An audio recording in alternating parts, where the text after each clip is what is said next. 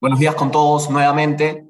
Eh, me vuelvo a presentar, mi nombre es Martín Ruyero, encantado de estar esta mañana con ustedes. Me acompaña Shirley Quino y vamos a coditar este webinar en materia de tercerización de servicios y especialmente cómo llevar a cabo o afrontar exitosamente una fiscalización, un procedimiento inspectivo en la materia. Buenos días, Shirley, ¿cómo estás?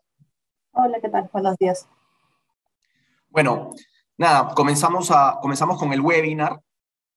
Voy a compartir mi pantalla.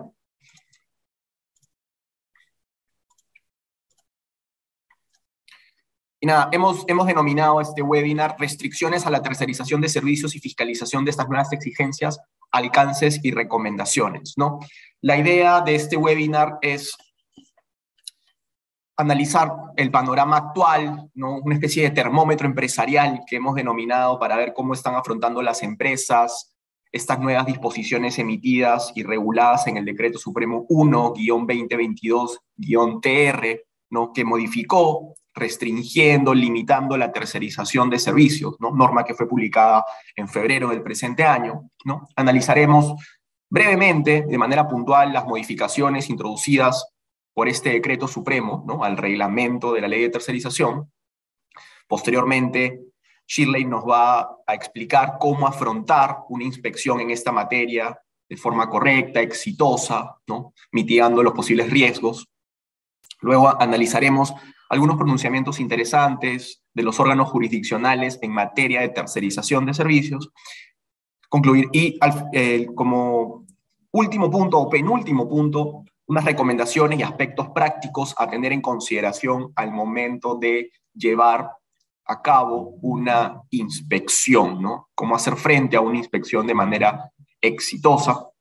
Y al igual que en estos webinars, eh, vamos a reservar un espacio de 10, 15 minutos hacia el final de nuestras exposiciones para una ronda de preguntas, ¿no? Eh, las preguntas pueden ser formuladas a través del chat ¿no? a través de las preguntas eh, y respuestas que aparecen en esta plataforma, o en todo caso, si tienen una consulta posterior, tienen una, tienen una duda que surja de manera, luego de terminar el webinar, las pueden enviar a eventos.prsp.com.pe y Shirley y yo, eh, encantados de, de absolver y aclarar cualquier duda que pueda surgir. No. Como les comentaba, vamos a arrancar con, un panorama. ¿Cuál es la foto del momento? ¿no? Y esta es una, una encuesta muy reciente, fresca, publicada el día de ayer en el peruano, que habla o recoge la posición, las impresiones de ejecutivos respecto a las disposiciones en materia de tercerización de servicios. Es importante resaltar que fueron encuestados principalmente ejecutivos, propietarios de empresas medianas y pequeñas. No se encuestó a ejecutivos de empresas grandes, ¿no? El 46% de los dueños de empresas medianas y gerentes reconocen que aún no saben qué acciones van a seguir para adecuar su organización, sus figuras empresariales a estas nuevas normas, a estas nuevas restricciones en materia de tercerización de servicios, ¿no? Es un importante porcentaje, 46%, casi la mitad, que no saben qué hacer frente a estas nuevas restricciones, a estas nuevas limitaciones, ¿no? Habría que recordar que la norma entró en vigencia en febrero, hacia febrero del presente año, y otorgó un plazo de adecuación de los contratos y de las figuras empresariales, de 180 días. Entonces, ya han pasado más de tres meses, plazo que vence en agosto, entonces nos quedan, no nos queda mucho tiempo para adecuarnos, para ver, analizar correctamente cómo podríamos adecuar los contratos o las figuras empresariales a estas nuevas restricciones. ¿No? Entonces, el tiempo vuela. 8 de cada 10 CEOs creen que la norma de tercerización laboral afecta a sus organizaciones, ¿no? Entonces, hay, un dos, hay dos de 10 CEOs, dos de cada 10 CEOs creerán, creen que la norma no les afecta, quizás porque no tercerizan actividades o porque tercerizan actividades que ellos no consideran que son nucleares, complementarias, especializadas. Es decir, Dos de cada diez no ven riesgo alguno en la emisión y la entrada en vigencia de esta norma que restringe la tercerización de servicios, ¿no? Otro dato que nos pareció bastante relevante compartir es que el 38 de empresarios, el 38% de empresarios encuestados confiesa que acatará estas nuevas restricciones sin, sin ejercer ninguna acción legal. Es decir, ok, me voy a adecuar, voy a cumplir con estas nuevas restricciones, estas nuevas limitaciones, conversaré con mis proveedores, conversaré con terceros y me adecuaré. Solo un 13% han informado que ya han iniciado acciones legales o iniciarán acciones legales, sea una acción de amparo, una acción popular, una denuncia de barreras burocráticas ante Indecopi, frente a dichas disposiciones, sin perjuicio de adecuar sus contratos a estas figuras empresariales desde una perspectiva proactiva y preventiva, ¿no? Es decir, voy a cuestionar en la vía judicial o ante Indecopi estas restricciones, estas limitaciones que podrían perjudicar mi negocio o el desarrollo de mis actividades empresariales, sin perjuicio de ello y para cuidarme voy a adecuar mis figuras empresariales, mis contratos con mis empresas de tercerización para mitigar eventuales riesgos. Otro, otro dato relevante que queríamos compartir con ustedes es que Perú en esta oportunidad no es el único país que, ha implementado este tipo de restricciones en materia de outsourcing, ¿no? Ya existen experiencias en la región sobre la misma materia, ¿no? que han restringido y han tenido un impacto lamentablemente negativo en el mercado laboral. ¿no? Por ejemplo, en Ecuador, desde hace ya más de 10, años, ¿no? en el 2008, se prohibió la tercerización de servicios y la intermediación laboral, lo cual trajo consecuencia que alrededor de 800.000 trabajadores perdieran su empleo formal. Entonces, en Ecuador, ya más o menos hace casi 15 años, se encuentra prohibido íntegramente la tercerización de servicios y la intermediación laboral. En Bolivia, un par de años después que en Ecuador, también se prohibió la tercerización de servicios y la intermediación laboral, lo cual trajo como consecuencia, lamentablemente, un incremento de la informalidad en el sector minero. México es la experiencia más reciente, ¿no? que se ha restringido la tercerización y provocó que eh, varios trabajadores, casi 3 millones, ¿no? Eh, no pasen a la informalidad o no puedan ser contratados. ¿no? Muchos especialistas señalan que el Decreto Supremo 1-2022-TR, ¿no? esta norma aprobada en febrero que restringe y modifica los alcances de la ley de tercerización, es una copia de lo que existe en México. ¿no? En Perú le hemos llamado o lo hemos denominado actividades nucleares. ¿no? Las empresas no pueden encargarle a un tercero actividades nucleares, núcleo del negocio. En México se llamó actividades preponderantes. ¿no? Entonces muchos especialistas, autores coinciden que la copia del Decreto Supremo 1-2022-TR es una copia de lo que ha venido ocurriendo en México, ¿no? que es la experiencia comparada más reciente. ¿no? En cuanto a más números, ¿no? la Sociedad Nacional de Minería, Petróleo y Energía proyectó el posible impacto de la implementación de estas restricciones. ¿no? Y ha señalado que en el sector minero, el 7.3% de la participación, participación total del empleo es generado por empresas contratistas mineras y empresas conexas, alrededor de 2.000. Y 1.8 millones de trabajadores del sector minero pasarían al desempleo o a la informalidad. ya que estamos hablando del sector minero, resulta pertinente recordar o informar que en abril del presente año, a solicitud de la Asociación de Contratistas Mineros, la Dirección General de Minería y la Dirección de Gestión Minera del Ministerio de Energía y Minas, en, trabajo conjunto con la Oficina de Asesoría Jurídica de este mismo ministerio, han emitido un informe que de cierta forma se pronuncia sobre el impacto de este decreto supremo. ¿no? La Asociación de Contratistas Mineras le pregunta al MINEM, MINEM, la implementación o la entrada en vigencia de este decreto supremo en materia de tercerización me afecta y de ser así, ¿cómo me afecta?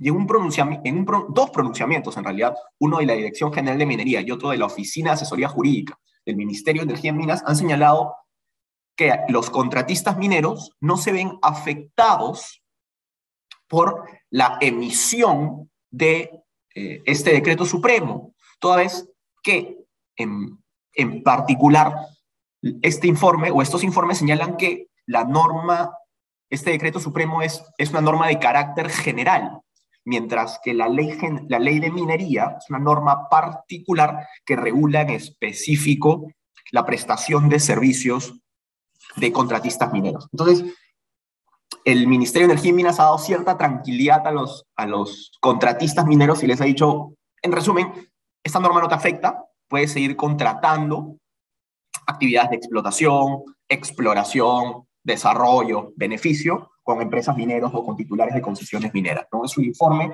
o dos informes, mejor dicho, de hace un mes, que de todas maneras yo sugeriría tomarlo con pinzas, ¿no? Porque es una FIL, digamos, creo que no le va a hacer mucho caso, o simplemente tenerlo como, una, como un pronunciamiento meramente formal.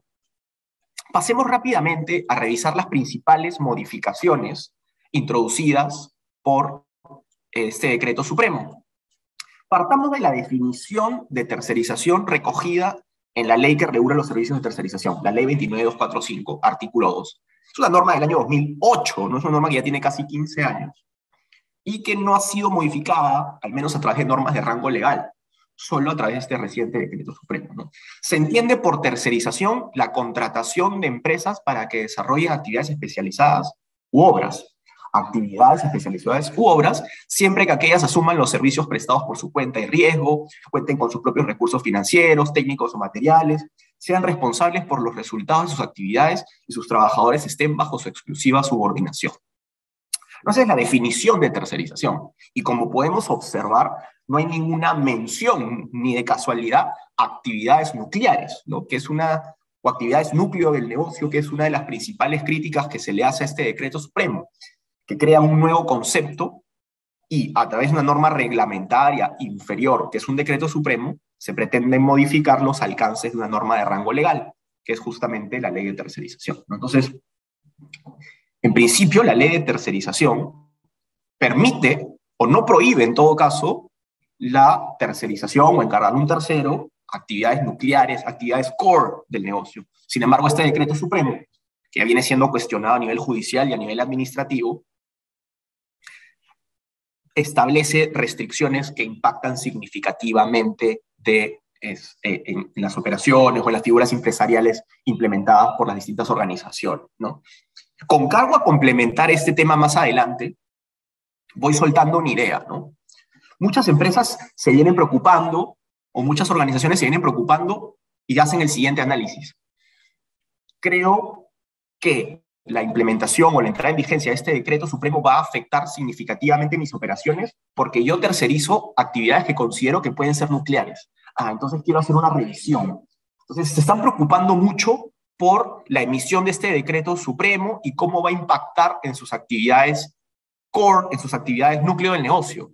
Pero están dejando, de lado el primer filtro que debemos observar en materia de tercerización, es decir, que se trate de una empresa independiente, autónoma, que no exista subordinación por parte de los terceros a la empresa principal. Entonces siento, por la experiencia reciente que estamos teniendo con nuestros clientes y empresas que asesoramos, es que están muy preocupados en ver si las actividades que tercerizan son core o no son core de su negocio, y están dejando de lado que creo, creo yo la, la principal obligación o las principales requisitos y obligaciones a observar en materia de tercerización, que es mi, tercerización está correctamente implementada, ¿no? Hay un tema de independencia, hay un tema de la, empresa que contrato cuenta con su propio equipo, cómo le estoy pagando, son responsables por los resultados de sus actividades. No, entonces hay dos filtros y uno creo que es prioritario al otro, que, la, tercerización esté correctamente implementada y el filtro dos es, ¿estoy tercerizando o no? Or, no. Entonces,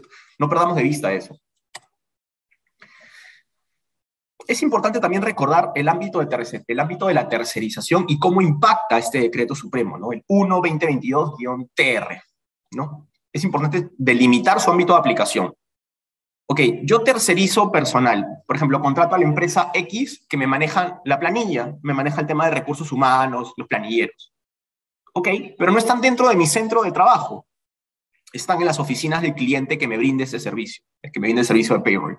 ¿Me es relevante este decreto supremo? No, porque es una tercerización sin desplazamiento de personal. No me aplica. O sea, ni siquiera me tengo que preocupar si realizo, si estoy tercerizando core o no core, si esta norma, cómo tengo que ajustar mis contratos, mis figuras empresariales. No, son personas que no están destacadas en mi centro de trabajo y por tanto estas disposiciones en materia de tercerización no me aplican.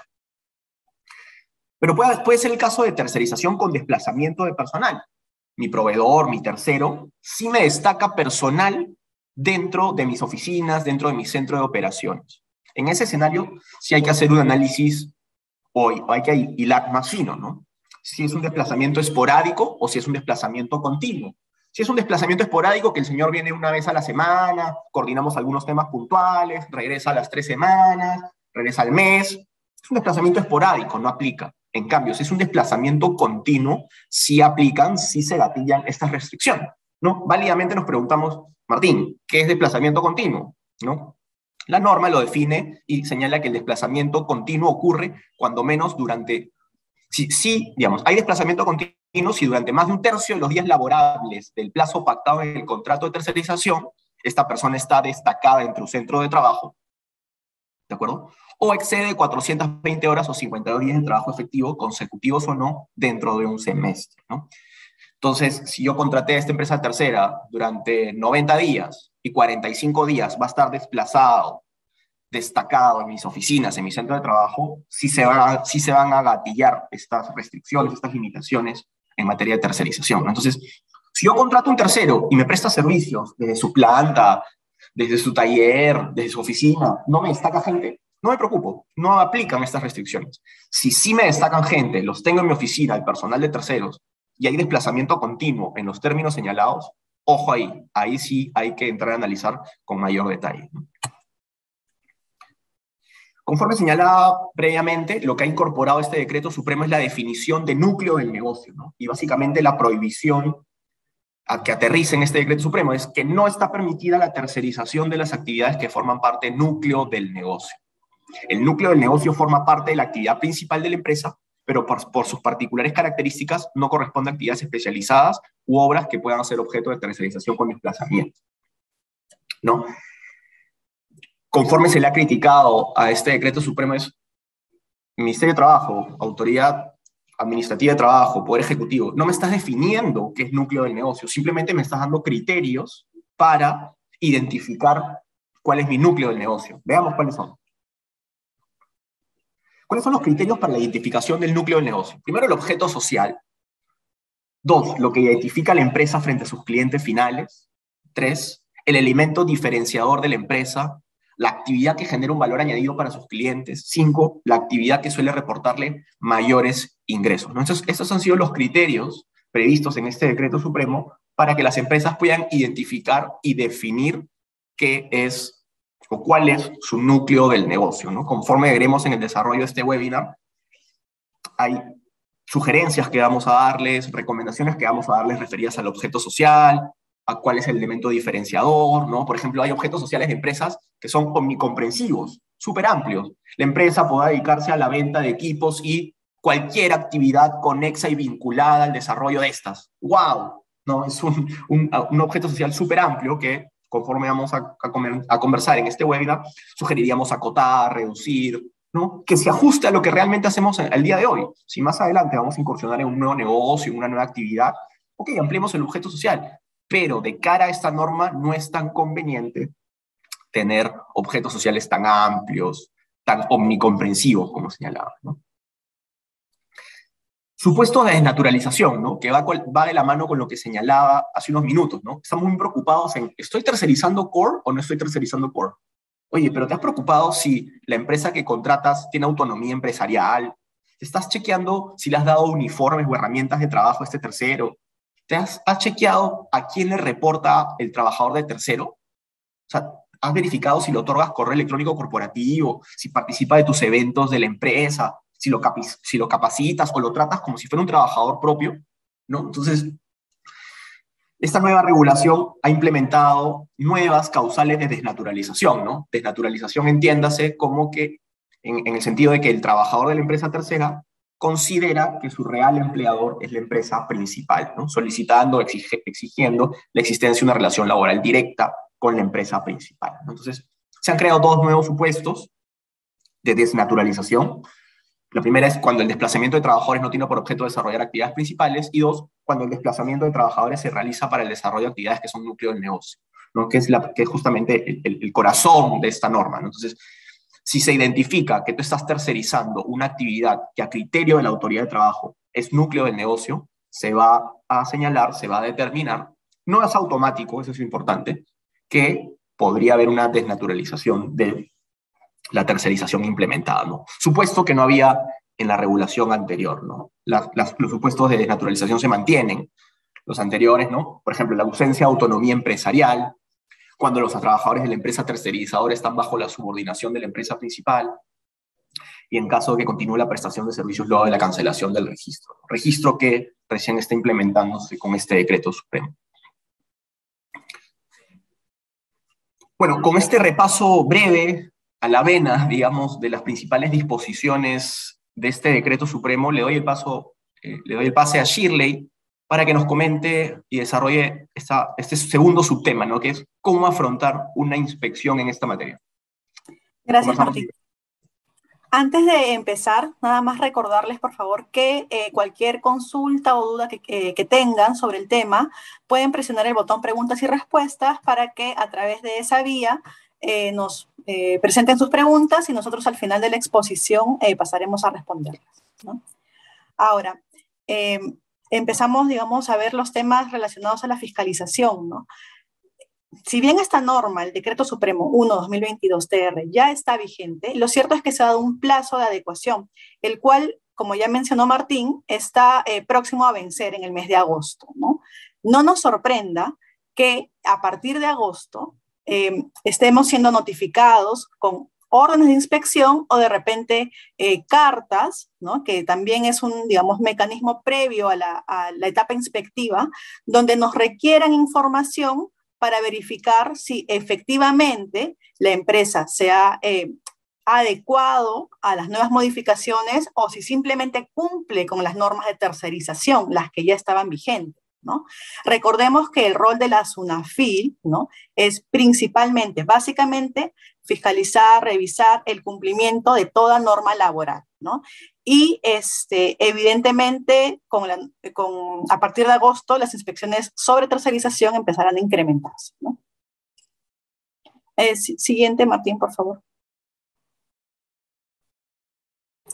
Bien, entonces, eh, ¿cuál es la información que la SUNAFIL nos puede requerir en el marco de una tercerización?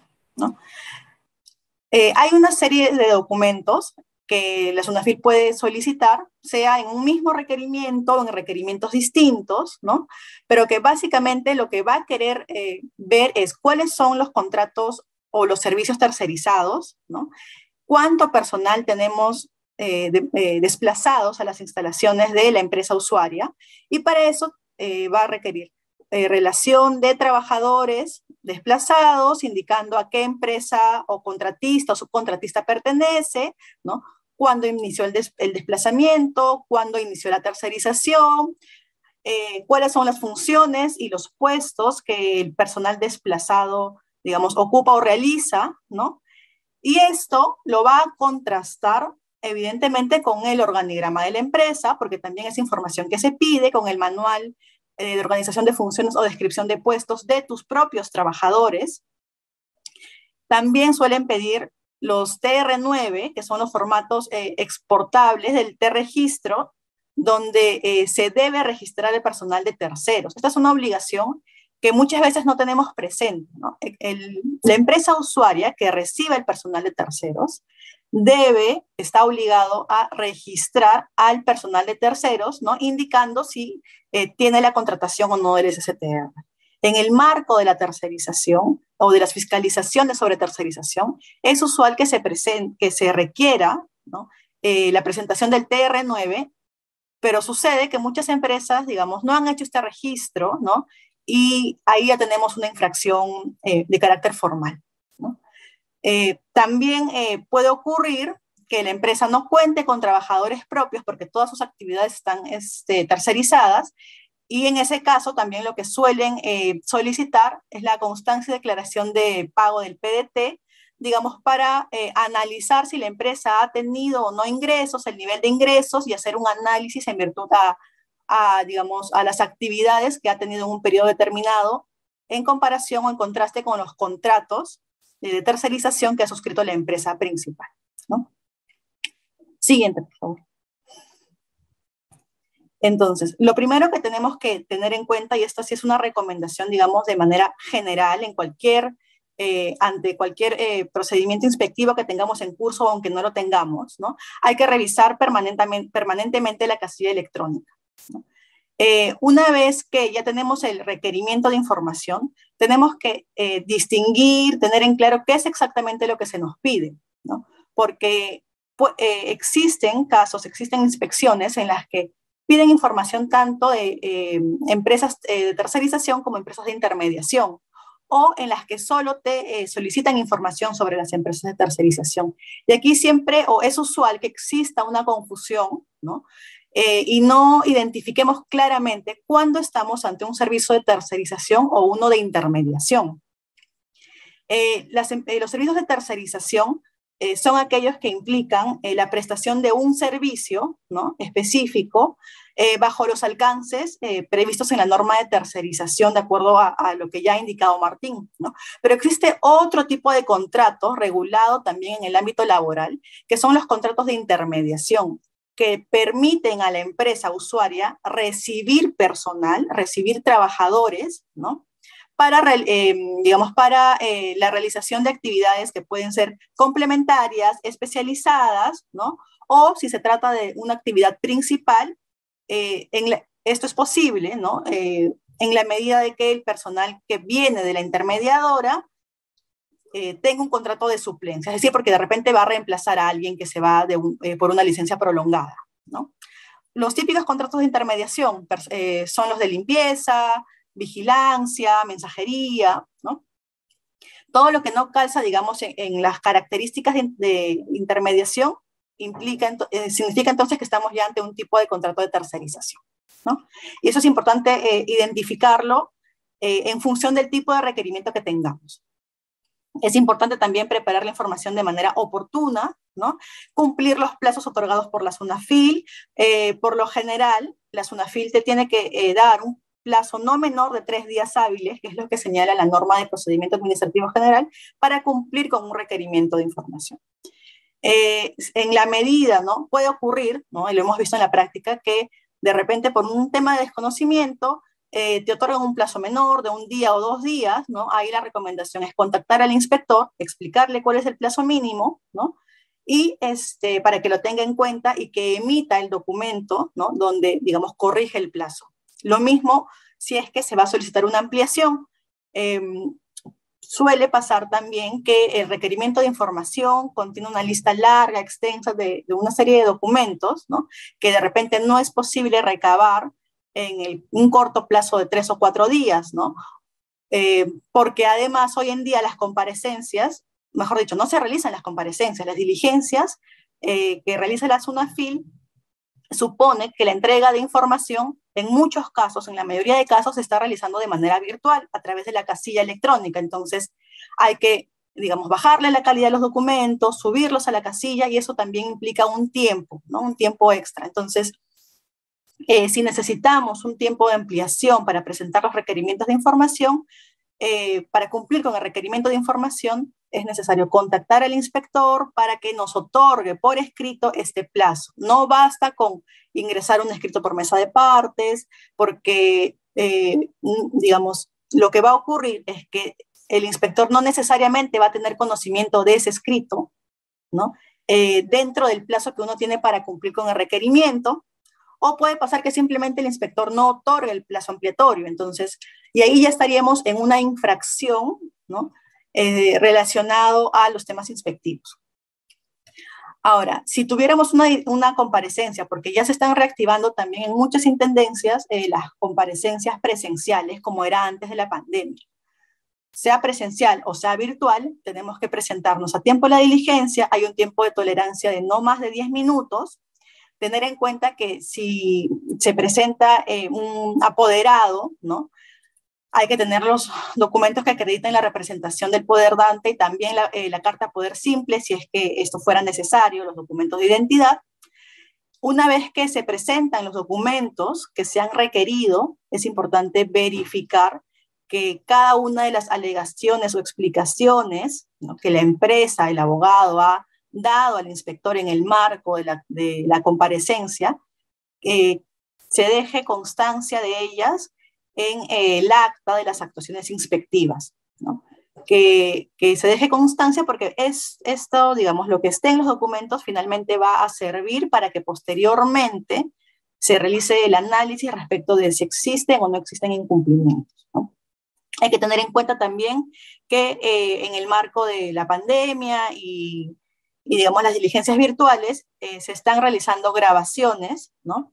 de las diligencias en las que uno participa. Entonces, si en algún momento también necesitáramos, eh, digamos, la grabación del video para poder ejercer nosotros posteriormente el derecho de defensa, podemos luego requerir ese video.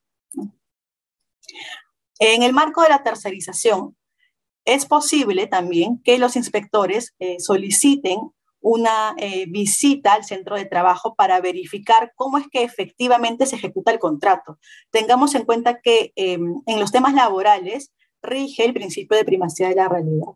Por ende, podemos tener un contrato de tercerización muy bien hecho, muy bien elaborado, perfecto, pero si en la práctica tenemos situaciones que evidencian que el personal de terceros cumple órdenes de manera directa de eh, mi empresa, de la empresa usuaria, ¿no? Eh, eh, participan en eventos, en fiestas, usan correo corporativo, uniforme de la empresa, ¿no? Entonces va a observar la existencia de indicios de desnaturalización que finalmente va a terminar, em, va a concluir ¿no? en, una medida de requerimiento donde se va a requerir pues que el personal em, pase la planilla de la, principal y una serie de multas que ya veremos más adelante. Entonces, hay que tener en cuenta que es muy importante cómo se ejecuta el contrato y el inspector puede em, asistir al centro de labores, ¿no? Para verificar, hacer preguntas, interrogar al personal.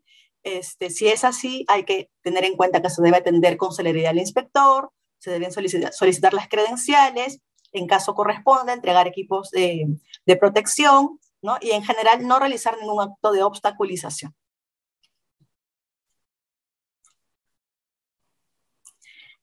Recordemos que son infracciones muy graves, ¿no? Eh, impedir la entrada, ¿no? O la permanencia en el centro de trabajo de los inspectores, la negativa eh, del inspeccionado o sus representantes a acreditar la identidad de las personas que se encuentran en el centro de trabajo ante los inspectores, ¿no? Eh, la negativa de la empresa o de sus representantes de facilitar a los inspectores eh, los documentos información que requieran, eh, obstaculizar la participación de sus trabajadores o del representante del sindicato en caso el inspector desea hacer algunas preguntas o interrogatorios, ¿no? O abandonar o inasistir a las diligencias inspectivas, ¿no? Tener en cuenta que estas infracciones se, em, digamos, se imputan de manera diferenciada, distinta, ¿no? Al hecho de, si existe, al hecho de que después se detecte si existe o no una infracción en materia de tercerización. Y pueden ir desde 12.000 soles hasta 241.638 aproximadamente, dependiendo de la cantidad de trabajadores. Ahora, ¿qué ocurre si tras revisar los documentos, ¿no? Eh, la SUNAFIL considera que la tercerización es contraria a ley? Una vez que eh, se cumple el plazo de las actuaciones inspectivas, la SUNAFIL podrá o emitir un informe de cierre de inspecciones, en cuyo caso el informe va a indicar que digamos, eh, la tercerización se ejecuta conforme a ley, o si detecta que hay eh, una serie de incumplimientos, podrá emitir una medida de requerimiento requiriendo eh, que el personal de terceros, ¿no? el personal de la empresa tercerizadora, pasa a la empresa principal o requiriendo que se acrediten los, eh, el cumplimiento de las obligaciones que consideran no se cumplieron. ¿no? Entonces, eh, podría señalar en esta medida de requerimiento ¿no? que existe eh, una desnaturalización de la tercerización, en cuyo caso podría indicar que esa desnaturalización ocurrió desde el inicio del desplazamiento o si existiera algún elemento que permita determinar que la, mm, la desnaturalización fue posterior, ¿no? considerará este momento, este momento posterior. ¿no? Ahora, una vez que se emite la medida de requerimiento, la empresa va a tener dos opciones, ¿no? o acreditar el cumplimiento de las obligaciones adecuándose, ¿no? cumpliendo con lo que se señala en la medida de requerimiento, en cuyo caso, este, pues, dependiendo de lo que concretamente se especifique, podrá tener que pasar a los trabajadores de terceros a su planilla, ¿no? Este, y esto a su vez podría gatillar otras consecuencias, como el hecho que los trabajadores luego quieran eh, solicitar o pretendan solicitar el reintegro de beneficios que por estar en la empresa tercera no recibieron de la empresa principal. Por ejemplo, utilidades, ¿no? algún bono o asignación especial que se entrega en la empresa principal, pero que no se entrega en las tercerizadoras. ¿no? Esas serían, digamos, unas consecuencias del eh, incluir al personal, ¿no? De, eh, del personal de la, de la, tercerizadora con quien eh, había una tercerización desnaturalizada, ¿no? Pero también eh, podría ocurrir, ¿no? Que se considere, que la empresa considere que no hay desnaturalización, ¿no? O que simplemente no cumpla con el requerimiento, en cuyo caso hay que tener en cuenta que se abre la opción de que se, se apliquen una serie de multas a la empresa eh, inspeccionada, que sería la empresa principal. ¿no? Una multa por, en primer lugar, haber incumplido la medida de requerimiento, que es considerada como una infracción muy grave. Una multa por no incorporar el personal de tercero en la planilla principal, si es que eh, la medida de requerimiento dispuso, digamos, e, e, ese mandato, por así decirlo. ¿no? Y en este caso hay que tener en cuenta que la infracción eh, se, se multa en función de, eh, considerando una infracción por cada trabajador afectado. Aproximadamente son como 12 mil soles por cada trabajador que no se habría incluido en la planilla. ¿no? Y adicionalmente, tendríamos las eh, infracciones que eh, están relacionadas a la tercerización en sí, que podrían, digamos, también aplicarse en un caso concreto, ¿no? Una multa por incumplir obligaciones meramente formales o documentales, si es que esto hubiera sido fiscalizado y no se acreditó el cumplimiento, o por no formalizar por escrito el contrato de tercerización con los requisitos previstos, es una infracción eh, grave, o eh, en caso se determine que la tercerización está desnaturalizada, el uso fraudulento de la tercerización también está tipificado como eh, una infracción muy grave. La sanción va a depender de la cantidad de personas involucradas o a trabajadores que se consideren afectados como parte de, digamos, de los incumplimientos, ¿no? Adicionalmente, el inspector propondrá la cancelación del registro, ¿no? Eh, y además considerará que, eh, lo que ya he mencionado, las relaciones laborales de la, empresa mm, tercerizadora con los trabajadores, digamos, que insubsistente porque los trabajadores de la tercerizadora tendrían que pasar a la empresa principal.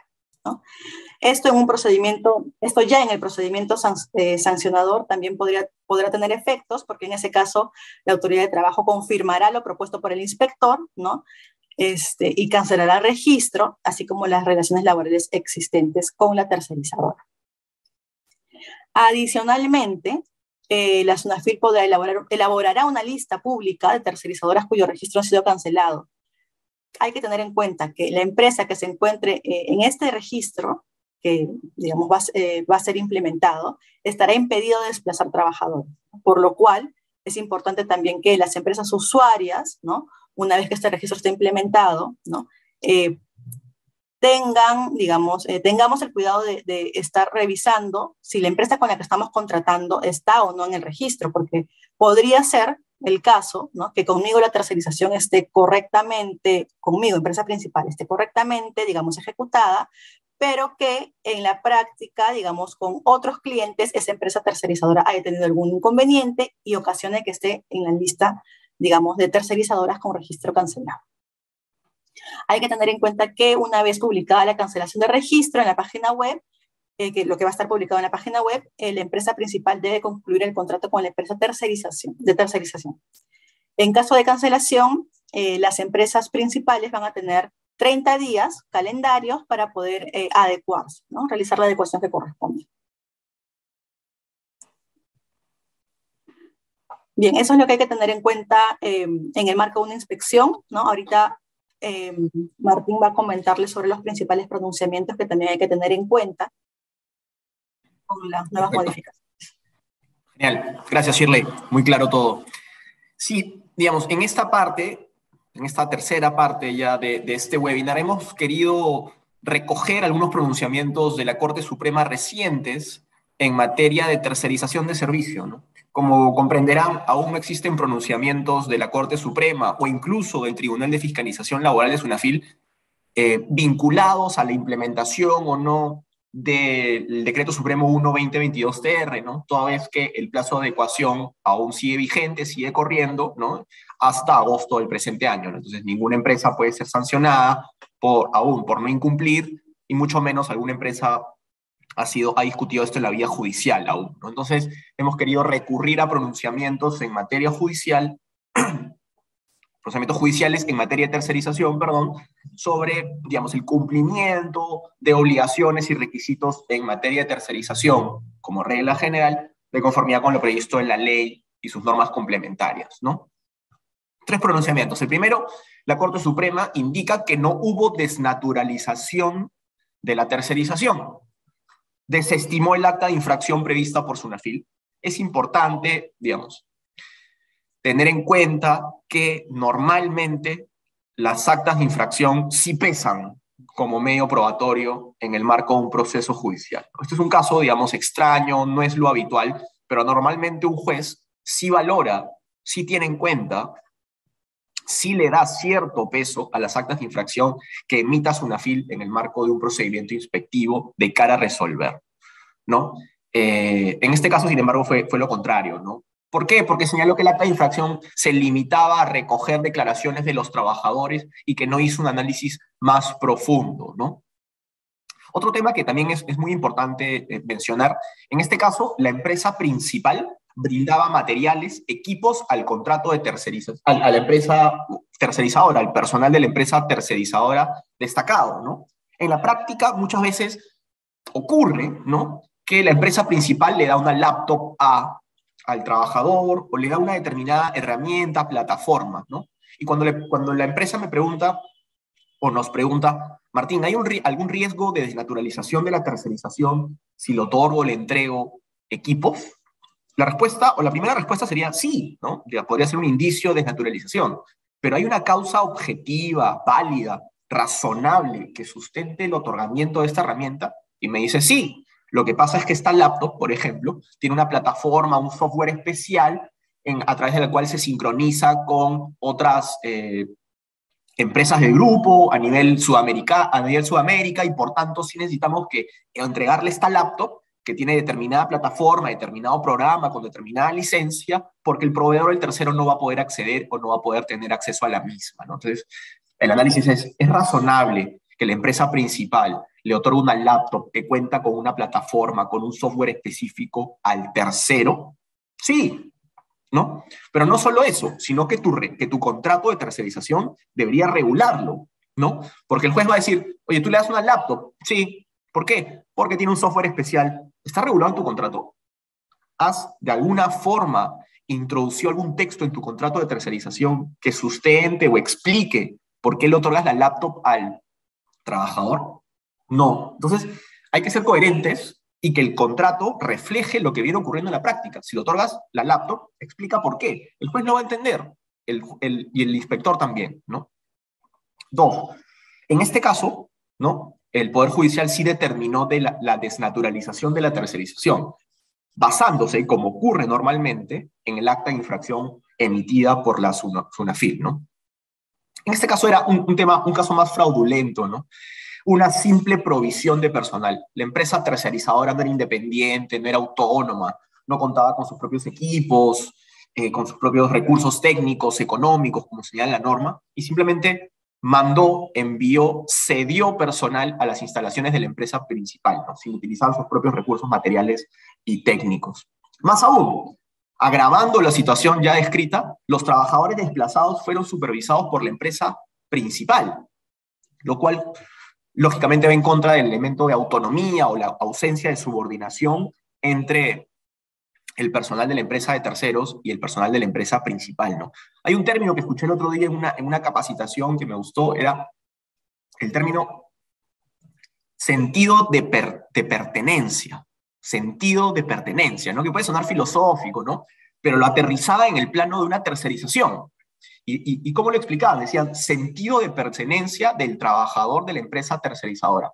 Si ese trabajador siente que su jefe está en la planilla de la empresa principal, si siente que en realidad presta servicios para la empresa principal, si le reporta a la empresa principal, si él se identifica como trabajador de la empresa principal, estamos complicados. Ya huele feo esa tercerización, digamos. Entonces, ese, ese término me, gustó y creo que es, es, es un buen red flag a tener en cuenta al momento de analizar si estamos implementando correctamente un esquema o un sistema de tercerización de servicios. ¿no?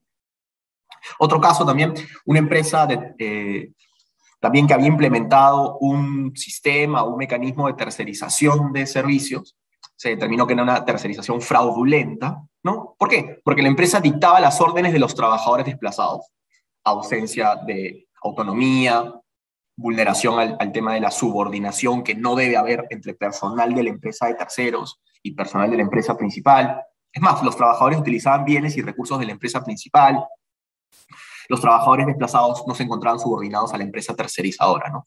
Conforme vamos a desarrollar en los próximos minutos, y, ocurre muchas veces en la práctica, ¿no? muchos clientes, eh, muchas empresas nos preguntan, Martín, pero ¿cómo coordino eh, con el personal de terceros? ¿Cómo le doy una orden? O sea, me complica la gestión, la logística, la operatividad, pierdo tiempo, pierdo eficiencia.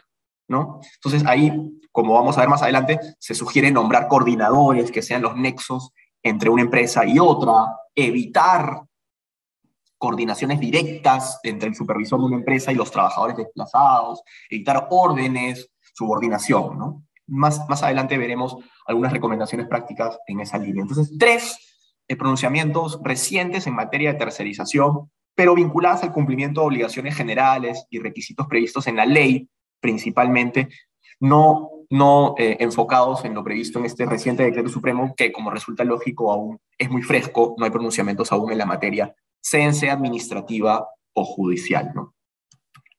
Continuamos con Shirley, que nos va a dar unas recomendaciones prácticas ¿no?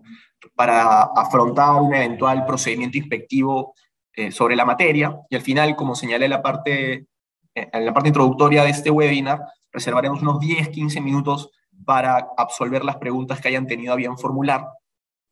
Les recordamos que pueden redactarlas en la parte de preguntas y respuestas o en todo caso enviar sus preguntas adicionales a eventos.prcp.com.p y de manera posterior a este webinar, Shirley y yo estaremos absolviendo las mismas. Continuamos. Bien, gracias. Entonces, ¿qué recomendaciones eh, tenemos que seguir? ¿Qué tenemos que tener en cuenta para evitar caer en un supuesto de desnaturalización de tercerización, sea porque mi tercerización está mal ejecutada o para evitar tercerizar actividades que puedan ser consideradas del núcleo de negocio. Hay eh, dos aspectos que, hay que considerar. Un primer aspecto es el aspecto formal. Eh, pasa, sucede, ¿no? que a veces eh, se le pide a, la empresa usuaria y tu contrato de tercerización para revisar este, eh, digamos, el servicio tercerizado, lo que se ha pactado, ¿no? O que la SUNAFIL lo requiere y no se cuenta con un contrato de tercerización. Hay que tener mucho cuidado con eso porque si uno no cuenta con un contrato de tercerización que justifique jurídicamente el motivo por el cual un trabajador al que yo no tengo en mi planilla está en mis instalaciones prestando servicios, lo que, está, lo que esto va a generar es que se considere que esa persona que está desplazada en mis instalaciones sin contrato es mi trabajador. Ahí probablemente ya ni siquiera se analice si la tercerización es válida o no, porque no existe el contrato. Entonces, siempre tenemos que tener un contrato, un contrato eh, bien hecho, suscrito, digamos, con las cláusulas eh, redactadas de manera óptima, ¿no? Y este, teniendo en cuenta, bueno, lo que a continuación vamos a recomendar, ¿no? Eh, primero es importante que de forma previa ¿no? nosotros definamos cuál es el núcleo del negocio. Eh, el núcleo de negocio ¿no? es, es eh, si bien forma parte de la actividad principal, es aquello, digamos, que me define a mí como empresa, ¿no? bueno, la norma ha dado una serie, digamos, de definiciones, ¿no?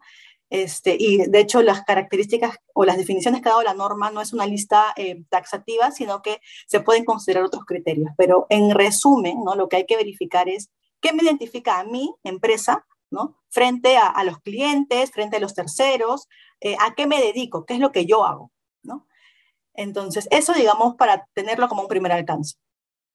Una vez que definimos el núcleo del negocio, eh, es importante consignarlo en el contrato también, ¿no? Para que se verifique, se pueda observar que la actividad tercerizada no forma parte del núcleo de negocio y que adicionalmente, digamos, la empresa pueda tener eh, informes, ¿no? Algún documento sea eh, realizado, digamos, por eh, alguna gerencia de la empresa, ¿no? O de repente por consultores externos, donde se puede identificar claramente cuál es mi núcleo de negocio teniendo en cuenta ¿no? la, la, las em, disposiciones señaladas en la norma. Una vez identificado eso, consignarlo en los contratos de, tercerización.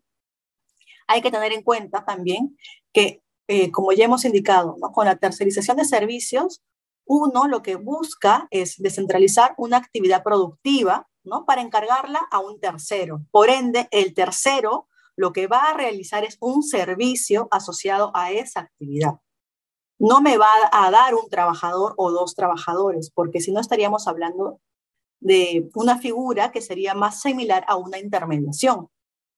¿no? Y entonces, en el contrato, eh, la redacción de la cláusula relacionada al objeto, al objeto del contrato también debería estar enfocada en ese sentido, eh, que se puede evidenciar que lo que se está contratando es un servicio que se va a que la tercera, la empresa tercera va a brindar a la empresa principal, ¿no? A veces eh, ocurre que se coloca el servicio y además se, indica, ¿no? Entonces se eh, va a brindar a un asistente, a dos arquitectos, a un auxiliar. Ahí ya cometemos un primer error, ¿no? Porque esa redacción para un inspector, un juez que revise el contrato de tercerización, podría llevarlo a concluir de que de repente no, en la práctica no se está contratando un servicio, no es un contrato de autorización, sino más bien parecería que te está brindando personal. Y recordemos que el mero destaque de personal es una figura que está prohibida. Eh, pues el desplazamiento de, terceros de personal de terceros solo es posible bajo los lineamientos de la norma de tercerización. Entonces, cuidado con cómo redactamos el objeto del contrato cuidado también con cómo se establece el precio eh, o la contraprestación eh, en el contrato, porque eh, es normal, digamos, ¿no? Puede ocurrir que se establezca una tarifa en función de horas, por resultado, o que en el precio se considere de repente también el costo, ¿no? Del personal, porque obviamente eso es un costo para la empresa que va a brindar el servicio, ¿no? Pero cuando ya en el contrato se consigna que el pago va a ser en función a la remuneración del trabajador que está desplazado, que además va a considerar sus beneficios. Este, además, este, de repente se, van a hacer los descuentos en la tarifa del contrato si es que el trabajador este, se ausenta, ¿no? Una vez que se identifique esto en el contrato o que esto se pueda eh, observar en la facturación, esto va a llevarnos a pensar o a llevar a pensar un inspector o un juez que en realidad se está destacando personal. Y nuevamente, el destaque de personal es una figura prohibida. Recordemos, la tercerización ¿no? implica ejecutar un servicio, encargar a un tercero un servicio ¿no? que yo requiero para que poder ejecutar mis actividades. Entonces, eh, digamos, el pacto referido a la contraprestación debería también estar señalado en ese sentido. Es importante tener en cuenta que em, el personal de terceros que está en mi establecimiento no puede recibir órdenes, no puede ser sancionado por mis trabajadores. No debería haber, digamos, ningún tipo de em, ejercicio de la facultad em, directriz que yo usualmente aplico o, o, ejerzo respecto de mis trabajadores, yo no puedo ejercer esa misma facultad respecto de personal de eh, terceros. Eh, lo que tiene que ocurrir para, para evitar, digamos, este, esta, evidenciar cualquier, para evitar que, ocurra cualquier tipo de, subordinación, porque esto va a implicar automáticamente la desnaturalización de la tercerización, es que yo, empresa usuaria, tenga un coordinador, alguien que, digamos, coordine con el coordinador de la empresa tercera. Si el trabajador, digamos, eh, no desplazado, no ejecuta las funciones eh, y no brinda el servicio conforme a lo pactado en el contrato, si el servicio no se brinda oportunamente, la coordinación tiene que ser siempre entre estas dos personas que, digamos, ya se han señalado en el contrato para eh, realizar esas actividades de coordinación. De lo contrario, estaríamos pues ante un supuesto en el que eh, podría decirse que hay subordinación y esto, como ya indiqué, ocasiona la, desnaturalización. Adicionalmente, en los contratos no hay, unas, hay ciertas cláusulas que también hay que este, eh, considerar eh, incluir, ¿no? relacionadas a la coordinación y temas de supervisión en materia de seguridad y salud en el trabajo. Recordemos que yo, empresa usuaria, soy responsable ¿no? Eh, de, en temas de seguridad y salud en, el trabajo respecto de mis trabajadores y respecto de cualquier persona, incluso visitantes, que estén en mis instalaciones. Entonces, incluso la norma ¿no? exige un nivel de coordinación entre la empresa usuaria y las empresas terceras eh, para verificar, ¿no? Para que se pueda verificar que ambas cumplen con sus obligaciones en materia de seguridad y salud en el trabajo. Y estas estas, digamos, estas eh, eh, facultades de coordinación deberían estar redactadas también en el contrato. Lo mismo, ¿no? Respecto de el pago de beneficios, de la empresa tercera, de beneficios de los trabajadores de la empresa tercera, aportes, contribuciones, ¿no? De salud, pensiones, impuesto a la renta, obligaciones frente a SUNAT. Respecto de los trabajadores, es importante que eh, la empresa usuaria establezca algunas facultades, ¿no?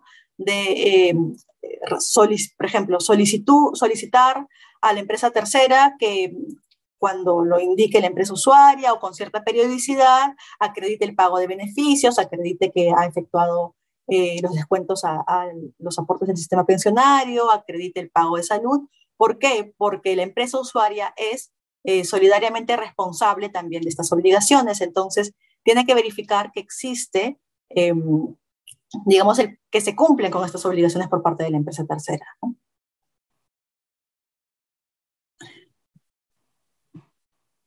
Adicionalmente, es importante eh, poder identificar en el contrato, esto es una recomendación, porque no es una exigencia legal, ¿no? Eh, si nosotros hemos identificado que nuestro contrato de tercerización no implica desplazamiento de personal, porque no habrán trabajadores de empresas terceras que vengan a mis instalaciones, coloquemos en el contrato que es, un que es una eh, tercerización sin desplazamiento, ¿no? De esta manera también va a quedar más claro para cualquier persona, digamos, que no corresponde a las partes, es decir, un inspector o un juez, eh, que revisa el contrato. Estos tipos de contratos siempre es importante eh, elaborarlos, firmarlos pensando que sin perjuicio de que va a regular una, eh, relación jurídica entre las partes que firman el documento, eventualmente podría un inspector o un juez laboral eh, tener que eh, analizar su contenido para, eh, digamos, analizar si es, si es válido o no. Entonces, siempre tenemos que tener eso en cuenta también al momento de elaborar. ¿no? Ahora, me dirán, pero ¿qué relevancia tiene determinar si un contrato de tercerización implica o no desplazamiento? ¿no? digamos, hay una diferencia en ambos tipos de tercerización. Eh, la tercerización con desplazamiento va a estar, es la regulada por las normas laborales, es decir, por la ley de tercerización laboral, ¿no? Porque esta es la que va a generar una serie de consecuencias laborales, como por ejemplo la solidaridad laboral, ¿no?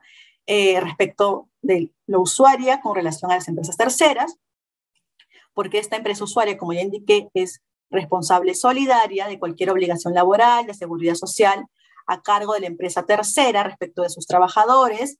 También va a ser responsablemente solidaria en caso el personal de terceros no haya recibido sus indemnizaciones legales.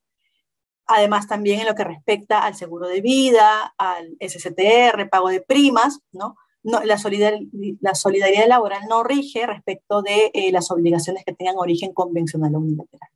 Adicionalmente, en las tercerizaciones con desplazamiento, eh, hay eh, una serie de obligaciones formales que también se deben cumplir. Hay un derecho a ser informados eh, por parte, que los trabajadores sean informados sobre el contrato de tercerización. Tienen que saber qué, qué, qué, servicios está contratando, quién es la empresa principal usuaria, perdón, la identidad de la empresa, de la empresa principal, el objeto de la tercerización y el lugar de desplazamiento. Asimismo, al iniciar la ejecución del contrato, la empresa principal debe informar por escrito al sindicato o a los delegados ¿no? acerca de la identidad de la empresa tercerizadora y los desplazados. O sea, es una obligación que tanto la, principal, la empresa principal como la empresa em, tercerizadora debe cumplir, informar sobre, digamos, las principales características del contrato a su personal. Adicionalmente, la empresa tercerizadora durante el periodo declarado debe cumplir con registrar el desplazamiento de su personal a la empresa principal y también la principal, como ya hemos dicho, tiene que registrar el personal de terceros en la planilla, también en, digamos, en la casilla correspondiente, ¿no? Ahora, eso digamos en lo que respecta a obligaciones eh, formales o relacionados o aspectos a tener en cuenta al momento de elaborar o suscribir un contrato de tercerización. Pero como ya hemos mencionado, esto no es lo único importante porque es importante verificar ¿no? cómo se ejecuta en el día a día el contrato de tercerización. Ya lo mencionó este Martín inicialmente, ¿no? Em, con la modificación de la norma de tercerización, em, eh, estamos muy preocupados, ¿no? Por ver si realmente las actividades que hemos venido tercerizando hoy en día a partir, o a partir de agosto serán consideradas o no núcleo de negocio. Pero em, este es un segundo análisis, como ya lo señaló bien eh, Martín, ¿no? Porque antes de eso tenemos que preguntarnos, hoy en día, y todo este tiempo que ha transcurrido, digamos, en el que yo he recibido personal de terceros, mis las tercerizaciones, los contratos de, tercerización que he, suscrito, ¿se vienen ejecutando realmente conforme a ley? Porque de no ser así, ya esos contratos podrían estar desnaturalizados. ¿no?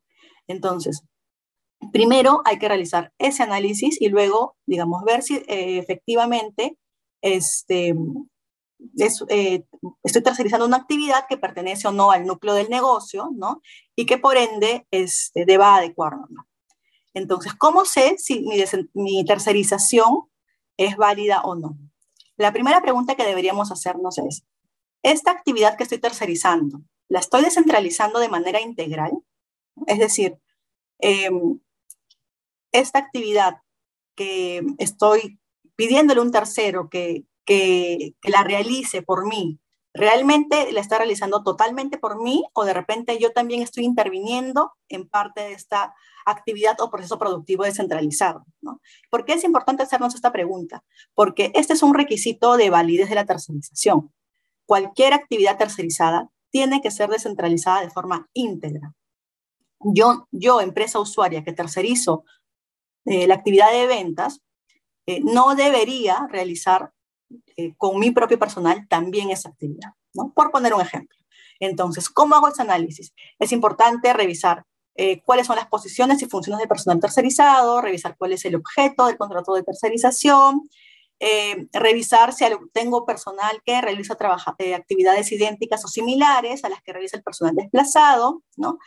y también es importante identificar si este, el personal desplazado reporta ¿no? Em, o cumple órdenes de mi propio personal, de, de repente de mis supervisores, de mis jefes, de mis gerentes, ¿no? Porque eso ya sería un podría ser un indicio de que la actividad no se está ejecutando de manera integral y por ahí ya podríamos tener un primer problema. Otro aspecto eh, que tenemos que verificar para em, analizar si efectivamente la tercerización es válida. Es, existe independencia, existe autonomía, porque la autonomía tiene que ser tanto en la forma de ejecución del servicio, eh, como la autonomía em, económica también, financiera.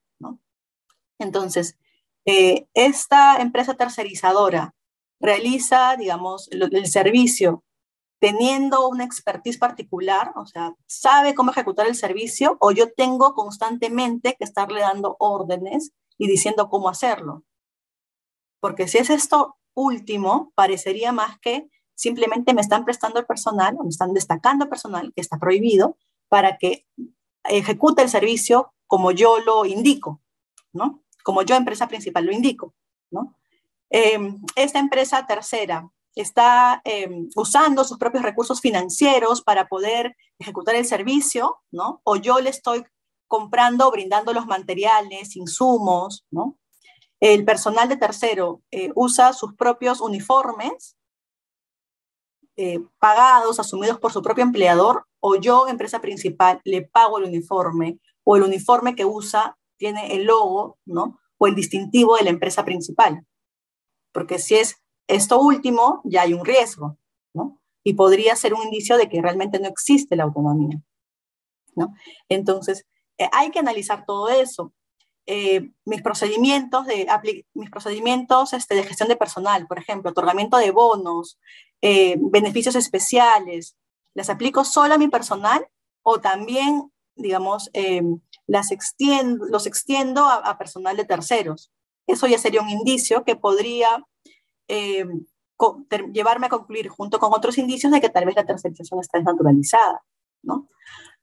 Eh, hay que tener en cuenta que el personal de terceros no debería participar en fiestas navideñas o en concursos este, eh, relacionados al no sé, el trabajador del mes, actividades deportivas u otros eventos que son corporativos en los que debería participar exclusivamente el personal de la, de la, empresa principal o usuaria, ¿no? Aquí eso está relacionado mucho con lo que decía Martín, ¿no? El trabajador de tercero se siente parte de la empresa principal.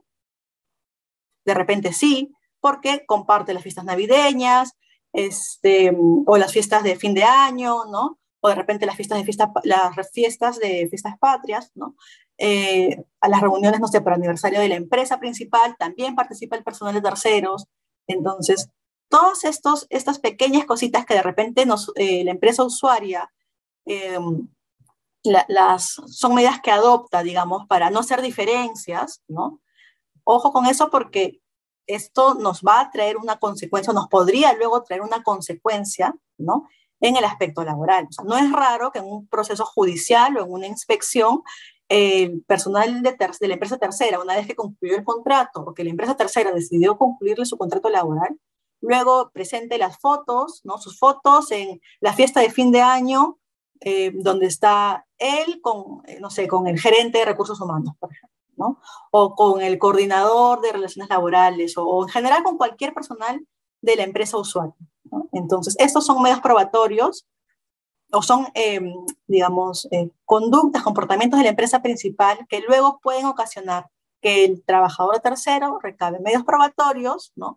Eh, quería, con intención o sin intención, para luego ¿no? poder eh, alegar, solicitar la que se declare la desnaturalización de la tercerización ¿no? y obtener pues, beneficios que tal vez eh, inicialmente no le hubieran correspondido, ¿no? si, estas, si estas acciones no se hubieran realizado.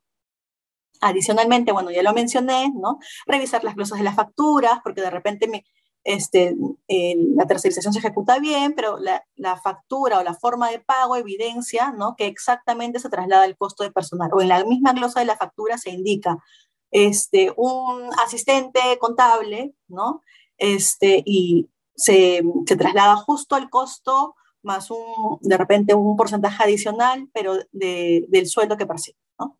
Y eso estaría, digamos, siendo un indicio adicional de, de desnaturalización, de la tercerización creo que pasaste una...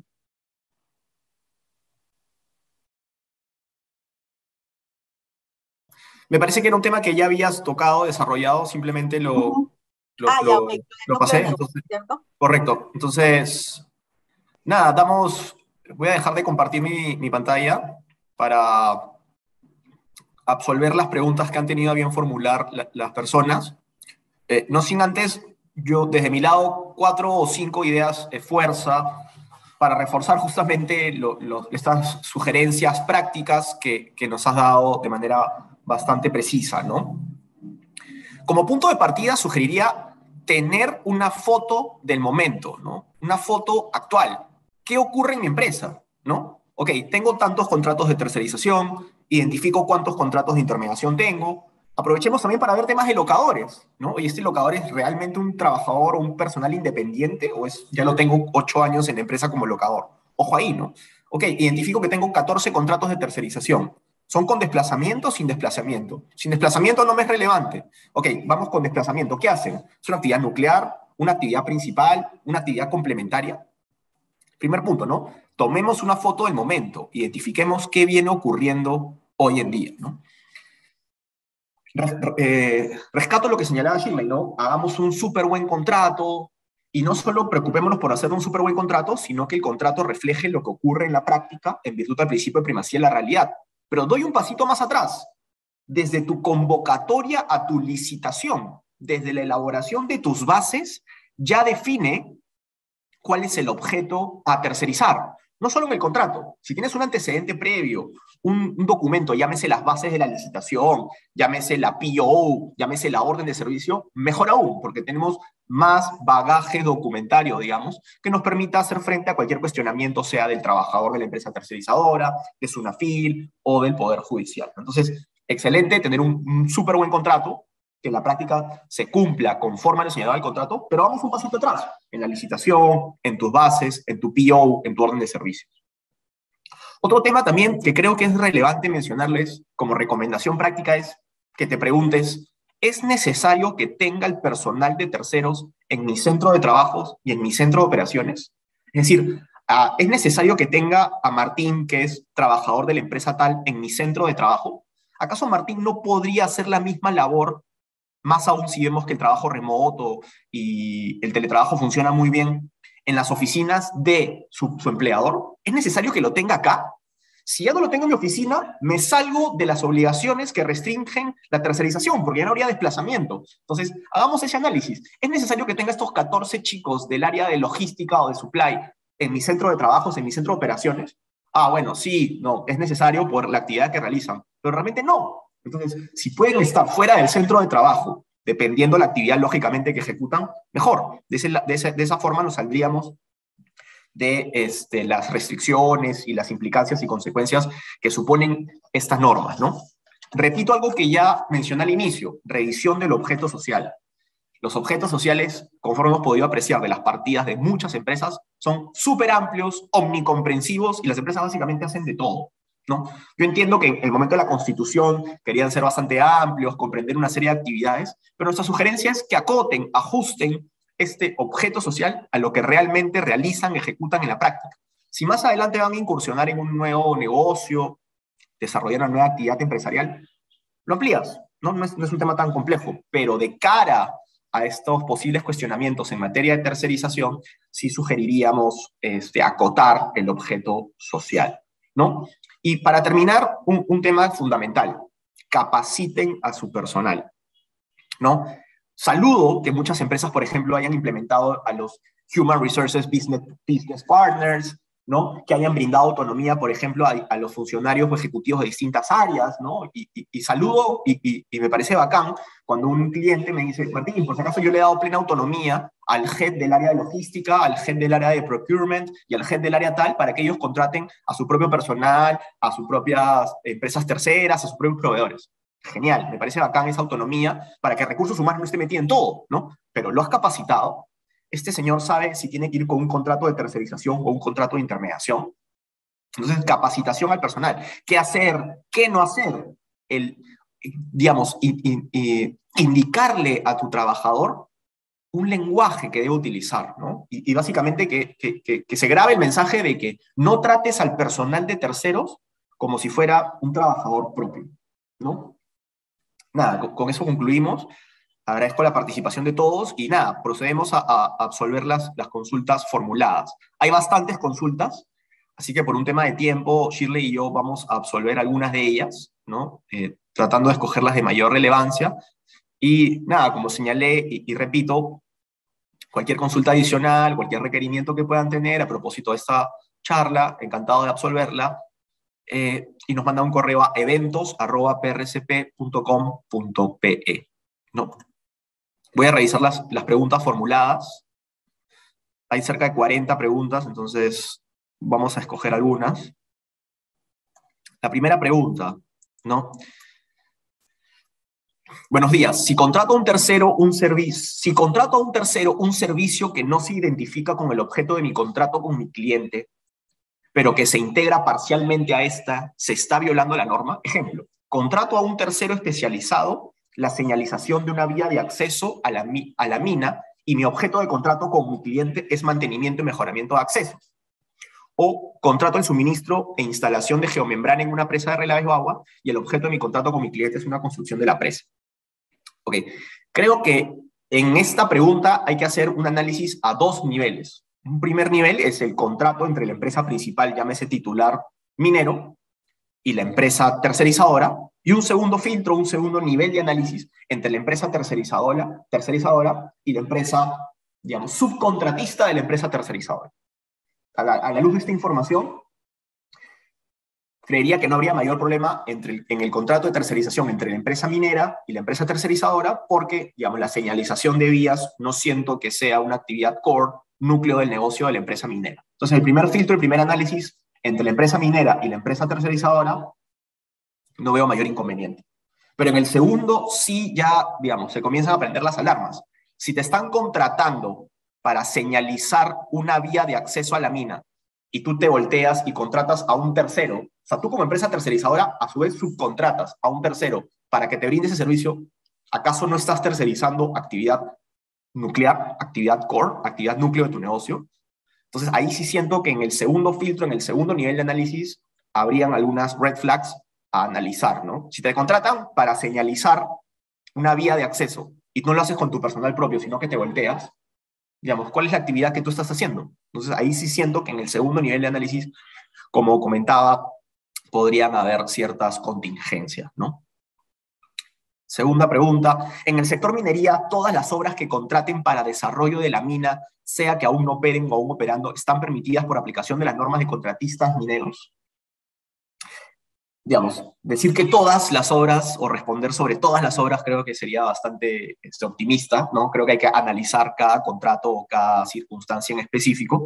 Lo que sí puedo señalar, conforme indiqué al comienzo de este webinar, es que existen pronunciamientos de la Dirección General de Minería de la Dirección de Gestión Minera y de la Oficina de Asesoría Jurídica del Ministerio de Energía y Minas, que básicamente le han dicho a los contratistas mineros, eh, existen estas disposiciones eh, que modifican la ley de tercerización, pero a ti no te afectan tanto porque tú estás, tú estás regulado por una norma de rango legal, que es la Ley General de Minería, y por tanto, digamos, tus actividades pueden seguir siendo ejecutadas. Más aún si, la ley si este reglamento que modifica la ley de tercerización es un decreto supremo específico, general, perdón, general, no específico, y nosotros nos encontramos regulados por la Ley General de Minería. Entonces, por un tema de especificidad, por un tema de rango legal, primaría las disposiciones contenidas en la Ley General de Minería.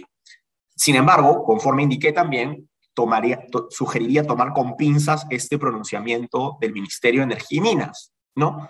¿Por qué? Porque es una FIL, el día que haga la inspección va a decir, ok, genial el pronunciamiento del Ministerio de Energía y Minas, lo tomo en cuenta, lo tengo, eh, lo valoro, pero yo, yo me tengo que regir por un decreto supremo propio de mi sector, ¿no? Entonces, ojo con ese tema, ¿no? Tengamos en cuenta el pronunciamiento, podría servir como un argumento de defensa en el marco de una fiscalización, un procedimiento inspectivo, pero, digamos, no respalda íntegramente las acciones que podríamos adoptar ni mitiga los riesgos este, de implementar una tercerización en esa línea, ¿no? A ver. wow, hay un montón. Voy, a escoger algunas. Este... Buenos días. Sixto, por ejemplo, nos pregunta, buenos días. ¿Cómo diferenciar la tercerización con desplazamiento de la intermediación laboral? ¿Hay forma de elegir entre las dos y optar por la menos gravosa a la empresa usuaria? Sin duda, ¿no? Eh, como señaló Shirley en el desarrollo de su exposición, Perú es uno de los pocos países en el mundo que tiene dos regulaciones para aterrizar básicamente un mismo tema, que es encargarle a un tercero la ejecución de, servicios. Entonces, en el Perú tenemos la ley de tercerización, la ley 29245, el decreto legislativo 1038 y sus normas complementarias que regulan tercerización, y por otro lado está la ley que regula los servicios de intermediación laboral. Entonces, tercerización, conforme indicaba Shirley correctamente, es pensemos en que yo le encargo integralmente a un tercero la ejecución de un servicio, ¿no? En cambio, intermediación son supuestos taxativos previstos por la norma, temporales, complementarios o de alta especificidad, especialización. ¿no? Por ejemplo, típicos casos, típicos supuestos de intermediación laboral, seguridad privada, vigilancia, limpieza, personal de limpieza, por ejemplo, que vemos en las entidades financieras. No es personal del BCP, no es personal de Scotiabank, es personal de una empresa de intermediación laboral. Mensajería externa, totalmente válido ejercerlo o ejecutarlo a través de una intermediación. ¿no? Y también servicios altamente especializados. Por ejemplo, hay un ejemplo típico que era la limpieza de pozos sépticos o mantenimiento altamente especializado. ¿Lo podría hacer a través de una empresa de intermediación laboral? Sí. Acuérdense también que la ley de intermediación laboral exige que la empresa de intermediación laboral se encuentre inscrita en el Ministerio de Trabajo y que se haya constituido específicamente para brindar un determinado servicio. Entonces, eso es a diferencia de lo que ocurre en materia de tercerización. La intermediación es mucho más formal y también la intermediación, como recordaremos, exige el otorgamiento de una carta fianza que garantice el pago de beneficios laborales, ¿no?